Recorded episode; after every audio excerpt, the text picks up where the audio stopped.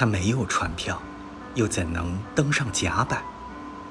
铁锚的链条哗哗作响，也惊动这里的夜晚。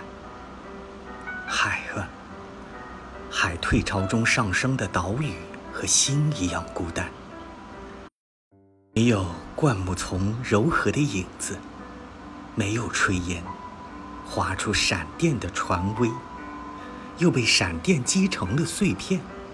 无数次风暴，在坚硬的鱼鳞和贝壳上，在水母小小的伞上，留下了静止的图案。一个古老的故事，在浪花与浪花之间相传。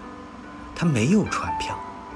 海啊，海，密集在礁石上的苔藓，像赤裸的午夜蔓延，顺着鸥群暗中发光的羽毛，依附在月亮表面。潮水沉寂了，海螺和美人鱼开始歌唱。它没有船票，岁月并没有中断。沉船正生火待发，重新点燃了红珊瑚的火焰。